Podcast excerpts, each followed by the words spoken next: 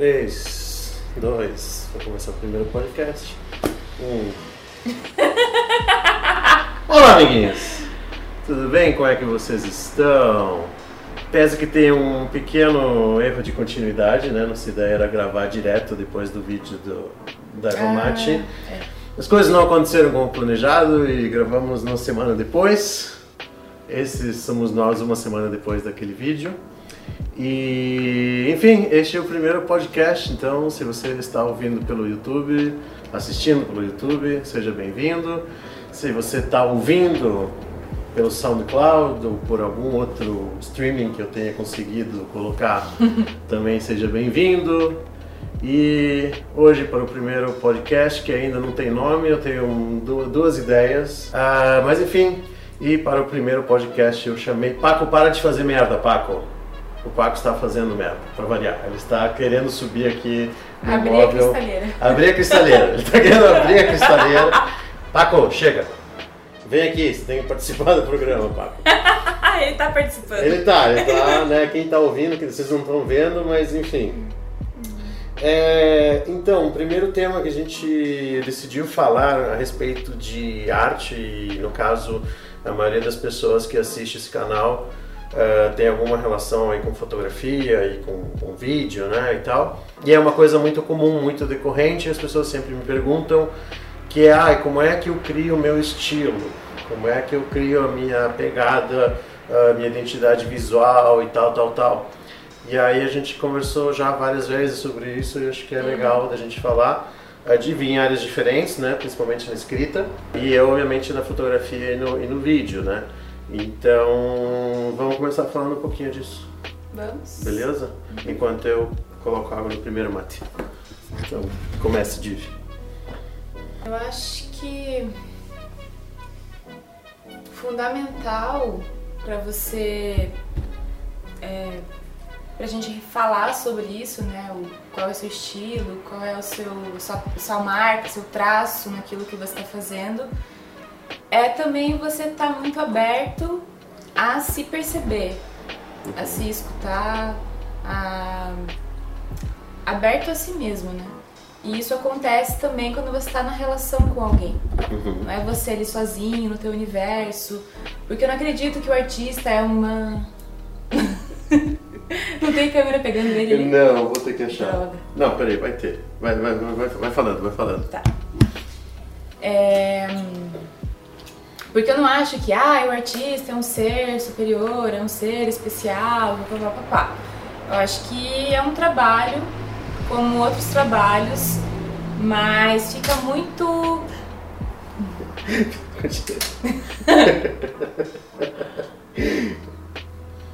Muito bem, Paco. Tá, tá, tá bem da participação no programa aqui, hein? Tá da hora. Você tá tipo o Batman. Beleza. que então eu acho que é muito importante você fazer, você tá fazendo e você também tá refletindo sobre o teu fazer. É. É, então assim, claro, como a gente falou da outra vez, existem as, os outros artistas que nos tocam, que nos movem, que são de alguma forma inspirações pra gente, mas ao mesmo tempo eles chegam um ponto que você começa a se descolar também dessas referências, porque você vai trilhando um caminho seu. Mas ao mesmo tempo, você leva junto também isso tudo que você viveu, isso tudo que você leu, principalmente a gente trabalhando com a escrita, né, com a palavra. Então, muito também do que o escritor lê, né, o estilo da escrita dele, também isso tudo vai sendo é, influenciado pela por esses outros, né, que a gente vai tendo contato, que a gente vai lendo, que a gente vai é, descobrindo. Então eu não acho que a gente, ah, o artista tem uma coisa especial, que ele nasce com talento, nessa palavra talento. Não, eu acho que cada, cada sujeito tem a sua habilidade, tem a sua singularidade, tem uma especificidade e de acordo com cada é, linguagem artística, talvez é pra falar assim, você vai trilhando algo que é muito pessoal, algo que é muito seu. Mas se você também tá disposto a isso, né? É, eu acho importante isso que você falou. Primeiro, de você saber quem você é. quem que você é. Então eu vejo muita gente uh, analisando um pouco o que eu vejo de fotografia, de pessoas que me procuram, falam assim, ah, queria que você desse uma olhada no meu Instagram, no meu tal. E eu vejo que elas estão mimetizando um estilo de outro, de, de, outro fotógrafo, de outro, sabe, artista qualquer. Uh, em todas as áreas isso é muito comum. Uhum. E isso por quê? Porque elas não têm o seu o seu eu, né? Elas não definiram quem que elas são. Elas não é, aquele artista que elas estão copiando, ele tem aquele estilo porque ele chegou até lá né? Uhum. Ele foi seguindo o caminho dele, trilhando o caminho dele. Que muitas vezes não é fácil. Não, nunca é. nunca é fácil, né? E aí ele chegou naquilo. Então se você, você pode assim, eu acho que é válido você copiar um estilo. Isso acontecia muito com os pintores, né? O próprio Van Gogh, Van Gogh ele copiava vários artistas, né? Uh, quando você quer treinar técnica. Uhum. Né? Quando você quer treinar uma técnica, eu acho isso muito válido. Então assim, ah, eu quero uh, fazer, uh, sei lá, foto noturna. Ah, então eu vou e começo a ver alguns fotógrafos que são especialistas nisso. Uhum. Puxa, isso aqui é legal. Como é que ele fez isso? Aí você tenta replicar aquilo, aí você vai aprimorando a técnica, uhum. né? Mas se você, é, uma vez estava falando com o Claudio Edinger, né? Que é um baita de um fotógrafo, um cara que tipo, eu admiro pra caramba, assim. E aí a gente tava falando dos caras que tentam ser Sebastião Salgado. E tem muita gente que fala mal do Sebastião Salgado porque ele é, não é um documentarista puro, porque isso, porque aquilo. É, tem muita, tem muita discussão sobre Sebastião Salgado. Não vou entrar nesse momento agora. Daí a gente falou assim, é, tem o, tem o salgado e tem os salgadinhos. então os salgadinhos são aqueles que ficam, né, tipo, são meio que haterzinhos, né, do cara, assim e tal. Mas, cara, ele teve que trilhar um caminho, ele tem um estilo que é dele. É, tipo, você vê uma foto do cara, você sabe que é dele, entendeu? É, ah, o Steve McCurry também, tipo, teve um tempo atrás aquele negócio do Photoshop dele, que ele manipulou algumas imagens e tal. Cara, mas você olha para as fotos dele, você sabe que é aquele trabalho do Steve McCurry. Tipo, não tem como. Então a pessoa cria um estilo. Uh, no cinema, eu acho que isso é muito mais evidente. A mão do diretor é uma coisa assim extremamente forte que você saca. Pode ter filmes estilos completamente diferentes, tipo Nolan. Nolan pode fazer o Cavaleiro das Trevas, né, a série do Batman. Ele pode fazer o Inception. Ele pode fazer o Dunkirk. Ele pode filmes de baixo orçamento que ele fez. Todos eles você sabe que o filme é do Nolan. Tipo, não tem como você passar despercebido de um filme do Nolan. É o estilo dele. O Tarantino ele já faz uma sopa, né? Ele pega coisas de vários artistas, de várias épocas, de, de filmes e tal, e faz uma coisa que você olha e fala assim, não, é Tarantino, esse filme é Tarantino, não tem como. Uh, então, assim, as pessoas elas precisam uh, beber de várias fontes e não só. Às vezes o pessoal me fala assim: ah, que fotógrafos você me recomenda e tal, para não sei o quê. Olha, posso te recomendar alguns fotógrafos simplesmente pelo fato de você querer conhecer um trabalho e tal. Uhum. Mas às vezes você vai criar teu estilo a partir de outras formas de uhum. arte, de, de, outros, de outras coisas, de escrita. Hoje, por exemplo, estou sendo, acho que, muito influenciado pela escrita. Uhum. Eu estou reparando muito mais nisso. Só que eu estou escrevendo.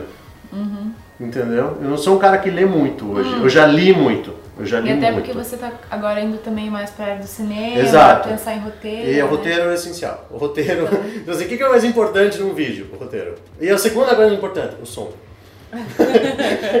Lá depois, talvez no quarto, quinto elemento seja a imagem, sabe? É, é muito louco isso. É, então você está acostumado a trabalhar unicamente com imagem quando você está como, como fotógrafo, mas na área do cinema não, não. Uhum. Então, o roteiro é uma coisa que eu tô, tipo, nossa, focando muito, muito, muito. Então, eu tô vendo estilos de escrita, estilos de narrativa, uhum. sabe? Tipo, isso aí tá sendo muito, sendo muito interessante, sabe? Descobrir isso. E aí, obviamente, isso vai, vai interferir na minha fotografia, no jeito de eu contar uma história e tal. Então, assim, é, falando do Sebastião Salgado de novo, né? O fotógrafo não fotografa com a sua câmera, fotografa com a sua cultura. Uhum. Então, eu acho que cultura é o principal para você ter o seu estilo. Você já tinha uma charge, acho que você mandei pra você, né? Que era assim, salão de beleza interior. né? Demais, e daí tinha teatro, cinema, né? livraria e tal, tudo ali, as pessoas ali vendo aquilo. Então acho que é isso, é você beber de várias coisas e aí teu estilo vai acontecer naturalmente, porque ele vai ter a ver, vai, vai ter também a ver com tua vivência, onde você mora. Você não pode esperar que um cara que nasceu em São Paulo vai ter o mesmo estilo de um cara que nasceu no interior da Bahia ou que nasceu na Ásia. Isso, a, a, onde você mora também influencia.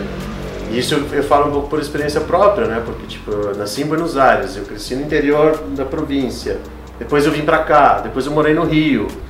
Uh, então, assim, teve várias coisas que foram moldando também minha personalidade em função do lugar onde eu morava, das pessoas que eu convivia. Uh, do idioma, o idioma é uma coisa que influencia demais. Eu muitas vezes, às vezes eu me pego, tipo, eu penso em português, eu penso em inglês e eu penso em espanhol. Eu penso nos três idiomas. Mas e... óbvio que não ao mesmo tempo, né? Não, não, mas, é, mas eu é acho que... É um, é, é, um, é um de cada vez, né? É, mas interfere, por exemplo, quando eu estou fazendo coisas relacionadas a vídeo e a fotografia, como eu fui autodidata, todos os livros que eu usava e tal eram em inglês. Hum. Então na minha cabeça a fotografia ela é em inglês. A maioria das vezes, assim, tipo, e vídeo então tudo. Eu edito em inglês, eu não sei usar tipo Photoshop em outro idioma, tipo, eu tenho que usar em inglês. E o Premiere então nem se fala, tipo, eu não consigo.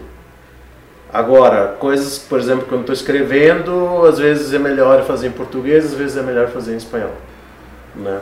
Então, esses dias vi um negócio, então, era um estudo que é, eles pegavam pessoas que tinham, tipo, dupla nacionalidade, coisa assim, como o idioma delas interferia nas, nas ações, hum. sabe? Hum. Era bem, bem interessante isso.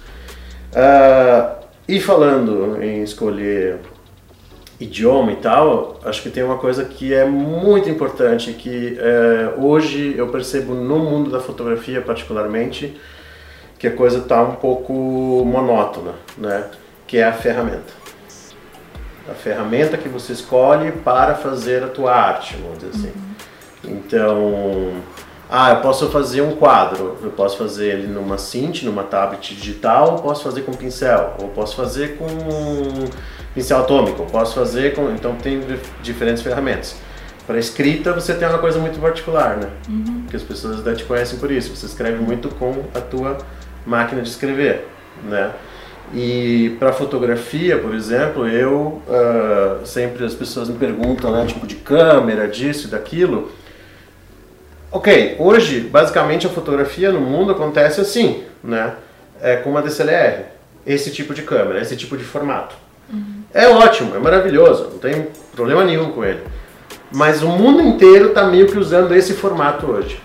E se você for ver uh, o que, que era usado antigamente, tipo anos 60, 70 ou até antes, existiam vários tipos de equipamento. Hum.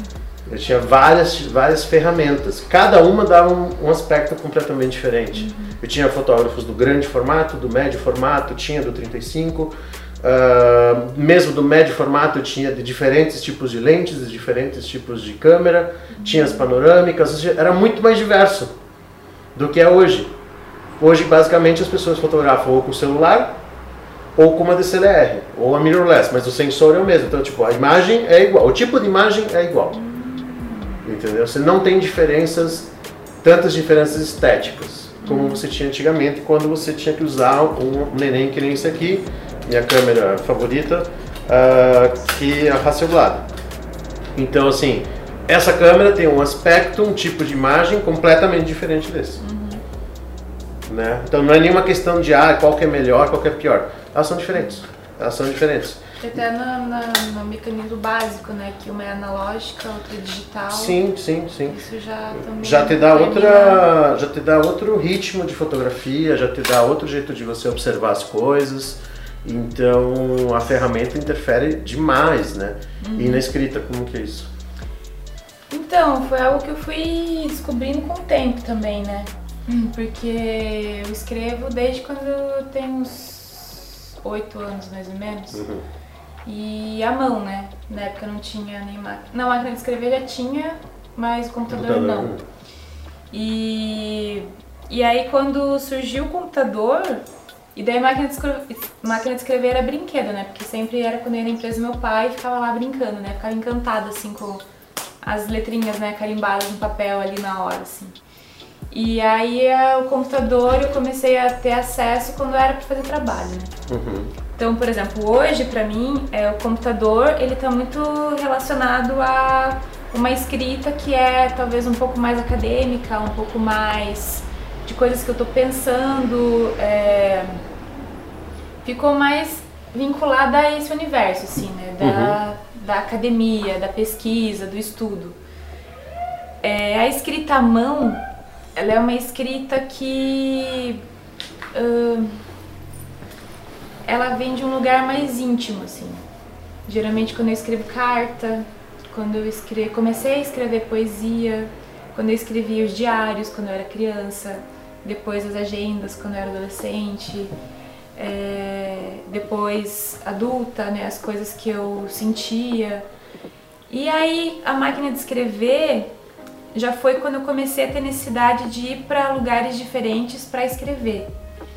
Então eu consegui uma máquina de escrever e eu percebia que o mais interessante de tudo era que tinha esse aspecto que era de uma escrita mais intimista, como escrever à mão, só que a velocidade ela me permitia que fluísse mais a escrita do que a mão, que a mão tem um tempo muito particular. Uhum, uhum. Né? Então você tá ali, vem, vem, vem, vem, e não exatamente a mão vai na mesma velocidade.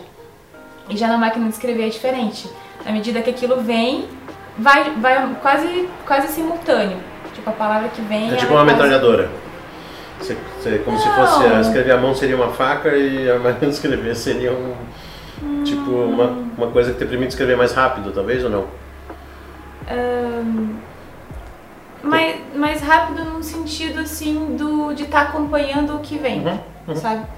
Mas e a mão é, é diferente, assim. Então eu, eu tenho pensado bastante sobre isso, assim, né? Sobre como que é o texto quando eu escrevo é, no computador, como que é o texto quando eu escrevo à mão, como que é o texto quando eu escrevo na máquina de escrever. E ao mesmo tempo as, as transformações da minha escrita ao longo do tempo também. Né? Que esses meses assim que eu estava retornando para escritas antigas, eu pude ver também o que, foi se transformando nessa escrita e de também começar a refletir o que, que eu quero ainda transformar, refinar, aprofundar na escrita que eu desenvolvo hoje, né? Que daí entram mais para aspectos técnicos mesmo, assim, que eu tenho vontade de ter, me apropriar mais, assim, né?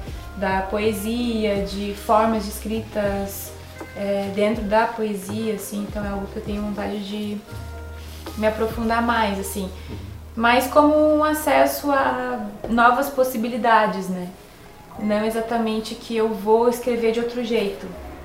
Eu acho que elas só vão me, me abrindo, talvez, é, novos canais de acesso a algo que já está aqui, na verdade.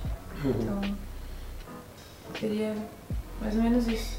É, pra, pra mim, a fotografia é muito marcante, assim Teve esses dias que a gente tava lá com o pessoal dos, dos croquis, né? Estava escrevendo, daí eu fui ler teu texto, né? E aí eu falei, nossa, você tipo. Sem pensar, né? Falei, você foi escrevendo, fluindo. E até eu lembrei daquele filme, né? O Finding Forrester, lá do Sean uhum. Connery, que falei que o cara fala que escreva, não pense, né? Uhum. E ele vai. E às vezes na fotografia também rola isso. Uhum. Uh, tem alguns fotógrafos, por exemplo, eu sempre lembro do Orlando Azevedo, assim. Quando eu vejo a obra do Orlando, eu olho e vejo assim, cara, eu não usaria essa foto, eu penso assim, sabe? Tipo, eu não, não. Mas depois quando você vê a obra inteira, você entende que ele é desses. Ele é daquele que ele vai clicando e não pensa. Tal, tal, tal, aí ele chega naquele momento, entendeu? Então aquelas fotos fazem parte daquela jornada para chegar naquela uma. Uhum. Eu já sou mais sniper, eu já sou mais. Eu fico olhando, fico observando, tento ficar quieto, não aparecer ali agora. Pum, é isso. É a minha coisa de arqueiro. Uhum.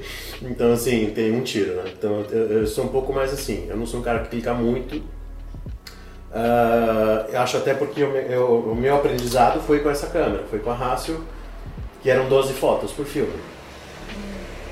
Então, quando você tem 12 tiros, você tem 12 tiros, né? Você vai usar muito bem eles. Uh, muito diferente de uma câmera dessas que pode fazer 16 fotos por segundo, né? É, é, é uma pequena... 16 por segundo? Sim, essa câmera aqui ela consegue fazer é, incríveis, vou até só pra você ver aqui, ó. É quase um vídeo. É, ó. Entendeu? Então, ela é uma pequena metralhadora. Então, assim, óbvio, para esportes, para natureza, para coisas técnicas específicas, ela é maravilhosa, né? Agora não quer que por causa disso eu vou fazer um trabalho melhor. Não, tem trabalhos que eu acho que eu vou fazer muito melhor com a Rácio, Uhum. né? É, então, assim, a ferramenta ajuda. É a mesma coisa que você construir alguma coisa. Você não vai construir um armário só com um martelo e com. né? Então você tem ferramentas específicas de diversos tipos, Sim, diversos sim. tipos de prego, de parafuso, então Sim. tudo isso conta, né? Sim, é que nem a escrita, né? Tipo, eu falei dessas ferramentas, mas o essencial mesmo é a palavra, né? Ah, Então, digamos que essa é a é fundamental, assim, assim como no teu caso da fotografia, né? Não é só estar com a câmera na mão e ter a câmera tal, tal, mas é o que você vai escolher, o que que o olhar, o- uhum. a imagem, né? É, que história que você quer contar? Tudo tá na história, né? A história é que eu acho que. O que, que você quer falar, sabe? tipo, muitas vezes a pessoa me mostra uma foto e eu chego, tá, qual que é a ideia? Porque pode ser uma foto linda, mas se eu não tô entendendo o que está querendo me falar com isso, é só uma imagem bonita. sabe? Qual, qual que é a. Tá, entendeu? A mesma coisa, pegar um texto e às vezes você pode ler um livro inteiro e não ficou claro qual que é a ideia disso daí, sabe? E você pega às vezes, sei lá, uma coisinha do Leminski, curtinha, né, tal, e tem um baita significado, né? Então, o que, que você quer falar? Acho que essa é a grande pergunta sempre, pelo menos pra mim, assim, né? Ou o que, que você já tá falando, mas também não tá se dando conta, né? É, Às vezes já tá ali também, né? Uhum. Então tá. É. E também aquilo, né? Ah, eu adoro uma citação do Picasso que ele sempre fala, né? Que maus artistas copiam, bons artistas roubam. Né? Então, tipo, o Tarantino é um puto artista porque ele sabe roubar muito bem. Tipo, você sabe que aquilo é dos filmes do Sérgio Leone, você sabe que aquilo é dos filmes de Kung Fu dos anos 70, você olha, tipo, identifica tudo isso, mas, cara, é dele. Só assim, é dele. é, Assim, é, foda. O Villeneuve também tem o estilão dele. Esses são os diretores que eu mais gosto ultimamente, assim, que eu tenho assistido várias coisas, né? Então, assim, é, é legal você então ir atrás desses estilos, dessas ferramentas, tudo, mas no final do dia você vai ter que contar a tua história do teu jeito e não tentar ser um salgadinho, né? Tipo, É, e praticar muito também, né? é, é, essa é outra coisa. Porque não vai, tipo, baixar assim algo assim que do nada você vai sair fazendo. Não, é muita prática, prática, prática, prática, prática pra ir construindo isso também, né? É, como diz o Thomas Edison, né? O gênio é 1% de inspiração, 99% é transpiração. Eu vejo isso muito, eu vejo que as pessoas perdem muito tempo vendo foto no Instagram, mas pouco tempo produzindo. Né? Até te falei esses dias, né? Eu estou tentando produzir mais e consumir menos. Né? Arte ou conteúdo mesmo, tipo do YouTube ou de, de- do Netflix, ou dessas coisas que estão fáceis, né? Elas são muito fáceis, Sim. entendeu? É, até tá um excesso, né? Tá um é excesso. difícil de você conseguir escolher, né? É. Porque, tipo, É. É, você perde mais tempo escolhendo um filme no Netflix do que o filme em si, né? E começou as mordidas do papo, já estava demorando, ele já começa seus ataques. Ahn, e outra vez roubando outra coisa do Picasso, que eu acho muito legal, que ele fala que toda criança nasce artista. O difícil é ficar artista à medida que você vai crescendo. E você tem um negócio muito forte com as crianças, né? Com o trabalho das crianças. muito. E aí, o que, que você tem a falar disso? Bom, é um trabalho que pra mim é muito, muito, muito, muito especial, assim. É porque foi nesse trabalho com as crianças também que muitas coisas foram se revelando, né? E foi uma construção também, porque quando eu cheguei lá para começar a trabalhar com elas, eu não imaginei como seria. Então foi realmente vivendo lá com elas e construindo isso com elas que é, que eu fui compreendendo coisas que eu já sabia antes, mas que estando lá com elas que eu vi aquilo acontecer. Que é assim, o seguinte, a criança, ela deseja, ela sonha, ela quer, ela imagina, ela mesmo sem a intenção, ela brinca com as palavras, né? Ela ela tá quase, não o tempo todo, mas ela tá grande parte do tempo dela ali nesse estado de invenção constante. Uhum. Só que o que infelizmente acontece é que as estruturas, os sistemas que a gente tem hoje não possibilitam que ela possa continuar desenvolvendo isso e que né, essa habilidade que é da criança, que é de criar, que é de inventar, que é a, da sensibilidade também.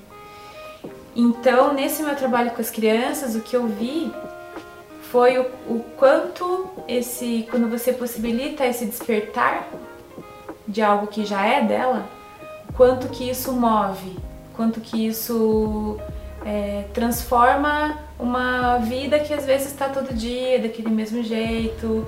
Ah, porque eu vou pra escola, vou pra casa, vejo TV, dorme, acordo e tal. Aí de repente tem esse lugar ali, que alguma coisa acontece, que alguma outra coisa que toca de uma outra forma.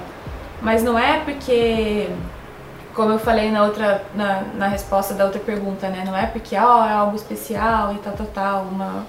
mas é porque é um lugar de tanto de acolhimento também dessas crianças, de quem são elas, considerando a realidade que elas vivem, mas ao mesmo tempo o que elas trazem, tipo, uhum. quem elas são. Então é muito a partir disso que o trabalho se construiu, do que elas foram trazendo. Não fui eu que cheguei lá implantando uma coisa, sabe? Foi junto com elas. É, no parênteses, é, você fez um trabalho na associação lá, né, Beneficente São Roque, e que você trabalhava com crianças que viviam em condições de risco social, né, digamos, é. né, para dizer assim de uma forma bonita, uhum. né? estavam fodidas na vida, né? Hum. De uma outra maneira, assim. E aquilo, que aqueles momentos ali, para elas são um refúgio, né? Também, e acho que tem papel de refúgio e também é, de formação, né? De formação de caráter, né? De coisas que elas é, vão ter acesso e que na vida normal elas não, não teriam, uhum. né? Não, elas não teriam essa oportunidade, é. né?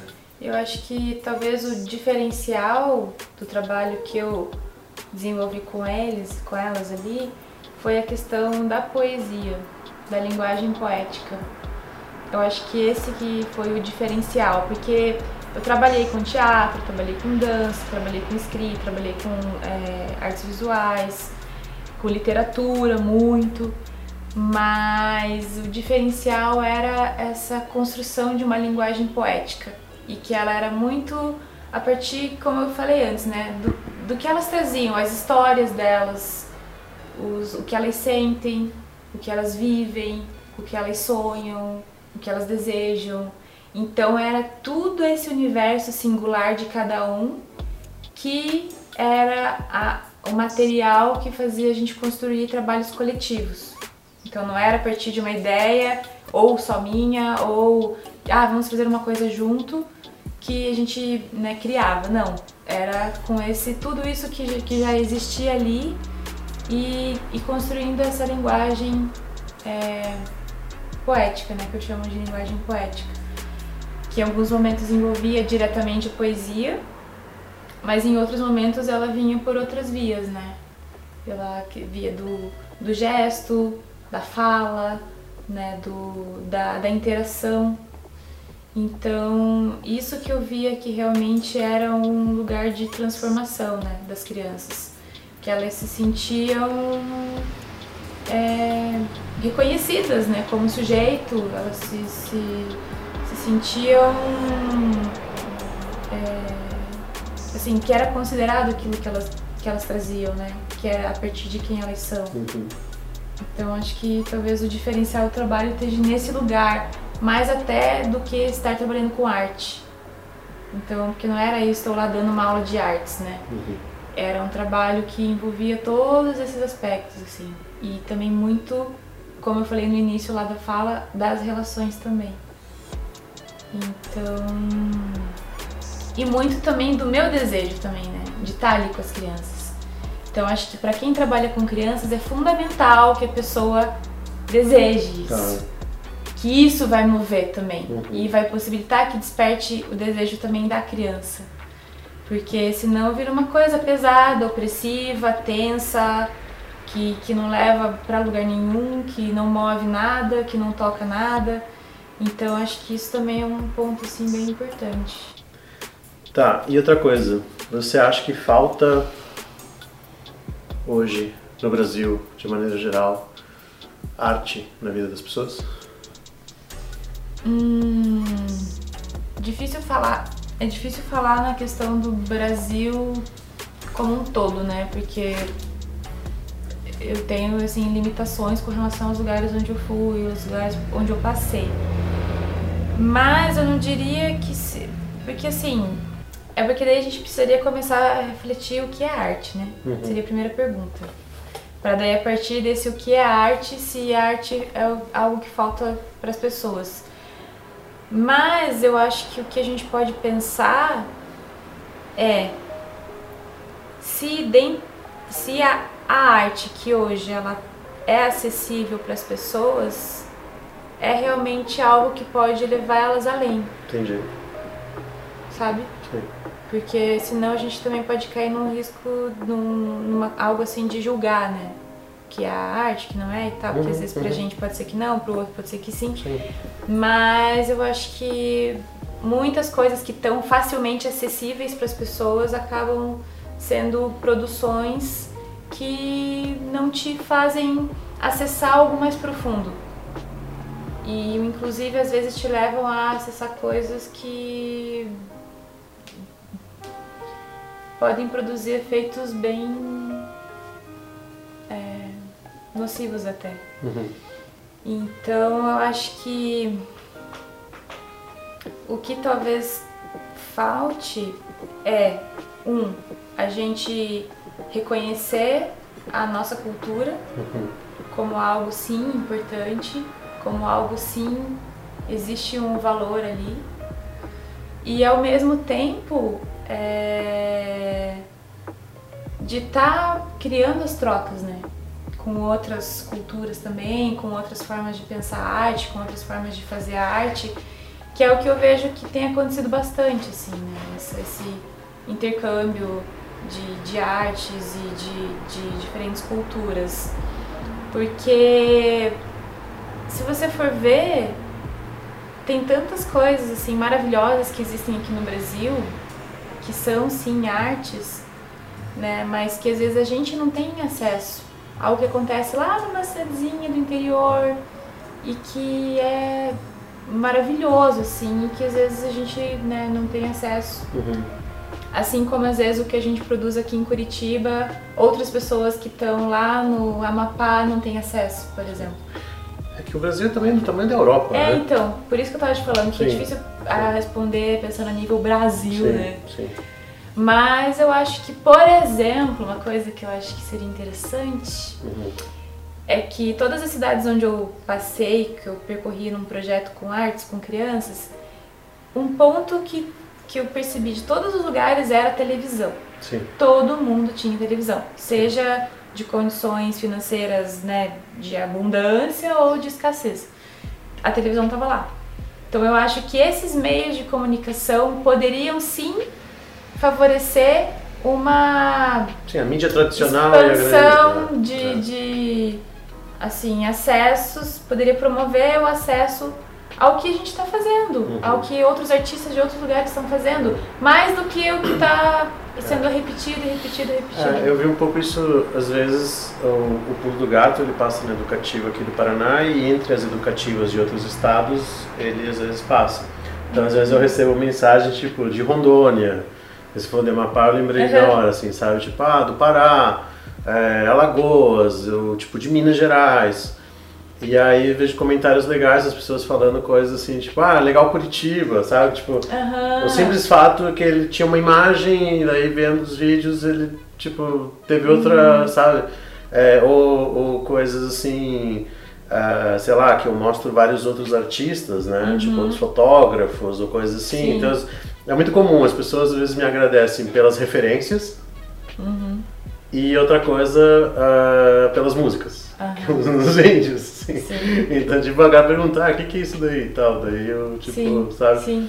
É, então, eu acho que a gente tem hoje uh, também a televisão. Você falou assim, ah, tem a televisão em todos os lugares. E hoje a gente tem a nova televisão é, e a nova rádio. É, exatamente. né? E que a tendência é que nos próximos cinco anos a internet esteja também disponível em vários outros lugares que hoje ela é muito ruim Sim. ou inexistente. Uhum. Agora, o que que isso vai... É, se, por exemplo, você quer, eu sempre brinco o seguinte, você quer ficar depressivo, entra nos vídeos recomendados do YouTube do Brasil. Tipo, não há vida inteligente ali, cara. É uma coisa assim, você fala, pô, tem, tem uma baita de uma ferramenta que está sendo usada para tipo uma coisa dessa, sabe? Então, assim, é, mas de novo, assim, é uma coisa que também se falou, você não pode cair no risco de julgar. É. Mas, mas também, também, não, né, dá pra... não dá pra ser só coisa monga, coisa, uhum. sabe, tipo. Daí também não dá, Sim. entendeu? Também Sim. não dá. Sim. Então. É, eu, eu acho que existem algumas coisas assim no dia a dia. Uh, que, por exemplo, sei lá, tempo atrás eu estava no Uruguai e estava na Argentina. É, por exemplo, eu sou uma pessoa que observa muito arquitetura. A arquitetura para mim tem um papel muito, muito fundamental, assim.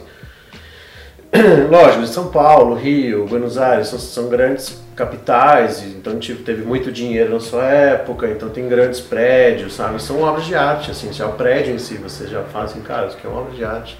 Então às vezes você vai lá fazer uma tarefa sua do dia a dia, ah, eu vou ali no cartório, e uhum. você se depara com coisas muito legais, sabe? Com músicos de rua muito fodas, com, sabe, de tudo, né? Uhum. E então não é todo mundo que tem esse acesso, Sim. né? Que a cidade assim não permite. Mas acho que hoje é que você falou, a gente tem os meios de comunicação que são tipo incríveis assim, né? Então tem que ter um uhum. pouco dessa Sim. desse acesso, enfim. Sim. Agora, falando só, mudando um pouco de saco é. Quando eu falo fotografia para você, o que, que vem na tua cabeça? Primeira coisa, é, sim? tipo, fala fotografia, tu, o que, que vem na tua cabeça? Ah, me vem um... Me vem uma sensação de um impulso de uma coisa que... Pá. Instantâneo. Aham. Uhum. Entendi. Que, tipo, pá. E vem alguma foto na tua cabeça? Tipo, em particular Fotografia. ou não? Fotografia. Eu acho que sempre vem uma que você perguntou pra mim uma vez que a gente tava montando o workshop. Hum. Que é de... Meio do mato, assim tipo uma floresta verde com luz e pedras assim. É... Que eu acho que é como se quando eu vou nesses lugares assim de floresta e tal, é como se fosse essa, esse constante registro assim desse lugar o tempo todo que, que vai ficando em mim assim, que vai ficando é. marcado. Pra mim a primeira foto que veio na minha cabeça é a pegada do homem na lua. Sério? É a primeira, eu fotografia. Eu lembro daquela. É mesmo? É a primeira foto que veio na minha cabeça. Nossa! Acho muito estranho isso. Mas, não, eu acho que também tem uma coisa característica da fotografia que acho que é um pouco diferente das outras artes. Ela, ela tende a migrar constantemente, a andar por dois mundos, que é o documento e a arte. Ah, sim. Entendeu? Então é muito difícil você dizer até onde que vai uma e vai outra, sabe? E em tempos digitais, principalmente, também isso é muito difícil. Uhum. Mas, enfim, não queria saber o que, que vinha na tua cabeça, é... eu não falava fotografia.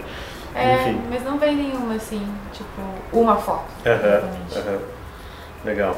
Tá, e agora? Você está indo daqui a uns dias, está indo embora? É, será que ir embora? Não sei, talvez. É. a Diva está indo para a Irlanda. Sim. Fazer um mestrado.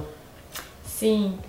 Então, eu estou indo para a Irlanda, para o sul da Irlanda, né, Cork eu vou fazer um mestrado em arte terapia e a ideia é desenvolver é, três ações lá, né? Uma delas é o chá com poesia, que eu já faço aqui em Curitiba, que são encontros que a gente fala de poesia, declama poesias, expressa poesias por diferentes, é, de diferentes formas. Aí o outro é chamado Sabores da Infância, que vai ser voltado para profissionais que trabalham com crianças então a gente vai discutir sobre projetos que já existem é, na Irlanda, projetos que existem aqui no Brasil, é, com crianças e pensar em novas possibilidades de trabalho com as crianças dentro do contexto que a gente vive hoje, né, uhum. contemporâneo. E o outro é já da pesquisa que eu desenvolvo, que se chama sensoriografia, que é a relação de escrita e dança, que a gente vai desenvolver em espaços públicos lá em Cork. Então, esses três projetos, né, essas três ações, eu vou realizar lá, que tem a ver com, a, com o projeto que eu, que eu enviei também para a Bolsa, né, para o governo irlandês. Uhum. E vai ser muito disso que eu, que eu tava falando antes, né? Então eu vou com tudo isso que eu vivi aqui no Brasil, porque meu trabalho ele nasceu aqui, ele se consolidou aqui, ele é aqui, né? Uhum. Então vamos ver o que, que vai acontecer também quando eu estiver lá, né? Que transformações vão acontecer e vão ser. E, e vai gerar, né, esse encontro com outro lugar, com outras pessoas, com outras culturas, com outras formas de pensar, de sentir, de, de ser, né? Nossa, boa jornada. Obrigada. Então tá bom. Então é isso, acho que no nosso primeiro podcast estamos bem. Se vocês quiserem falar com a Divi, tem os contatos dela aí na descrição do vídeo e aqui na tela, para quem está vendo no YouTube. Os meus também vocês estão vendo aí. Dicas, sugestões, temas para próximos podcasts, por favor, deixem nos comentários. E é isso, né? Divi, algumas considerações finais que você quer fazer? Quer ler alguma coisa? Quer falar de alguma Ah, coisa? eu quero falar assim, ó, gente, se Vamos vocês lá. querem fazer alguma coisa, vão, É, comece. Seja de arte, seja de qualquer outra coisa. Seja um podcast, entendeu? Começa porque você vai ver que as coisas vão acontecendo. Porque se você só ficar esperando, então vão, gente. Se vocês querem muito fazer alguma coisa, realizar algo, comecem. Mesmo que pareça lá distante, lá longe, assim. Que é o que eu tô vivendo agora, assim. Então não foi algo que, nossa, magicamente estou indo para Surgiu. Irlanda fazer mestrado em terapia com uma bolsa do governo irlandês. Uma mágica, assim. Mais ou menos um ano, né? Que está falando isso. Não, mas Três. nos últimos tempos que você É, tá na é luta. focadíssima É, foi, mas assim, é. já começou Sim, sim. lá sim, atrás, né? Então, ó, gente, começa. Inclusive, se você quer dançar, se você quer pintar, Fotografar. se você quer fotografar, se você quer, tipo, sei Pintar, lá, sair correndo em volta da quadra, É. vai, entendeu? Feito é melhor do que perfeito. É. né? E eu também falo isso pra mim, né? Porque eu também tô nessa Uhum. caminhada junto com vocês. Então é a gente se apropriar, né, desse É. desejo que nos move e viver. É, isso, até esse podcast é um exemplo disso que eu já venho falando pra Divi faz tempo. Eu Aham. fico pensando no formato, eu fico pensando, não, e preciso Ai, de um equipamento assim. aqui, não. Só, não, a gente ficou escuro, assim, de a luz de casa mesmo. Tá cagado, eu sei que tá. Mas tá. é isso aí, vai ficando melhor no decorrer. E o importante é o conteúdo e o importante é a interação de vocês, beleza? No próximo episódio desse podcast, eu já tenho duas entrevistas já programadas. Hum. É, vou dar um spoiler, uma delas, é, aí assim é de fotografia 100%, eu sei que esse canal, a maioria das pessoas aqui está pela fotografia, mas o objetivo é alternar com temas, com coisas que não sejam só disso, porque como a gente falou no começo, o legal é você beber de Sim. várias outras áreas para enriquecer. sempre, né? Mas nós vamos conversar com o Jonathan Campos, que é um fotógrafo que eu admiro muito e ele foi um dos fotógrafos do Brasil que foi na Copa do Mundo da Rússia. Então a gente vai ficar sabendo um pouquinho aí de como que foi esse, esse, essa experiência dele lá na Rússia fotografando futebol, que era um baita de um fotógrafo de esportes. Então é isso. Quem chegou até aqui, muito obrigado. E a gente se vê na próxima aí com mais um podcast que ainda não tem nome. Deixem também seus, suas dicas aí, seus, suas sugestões para nome do podcast. E isso aí, a gente se vê na próxima, beleza? Tchau, gente. Até mais. Tchau, tchau.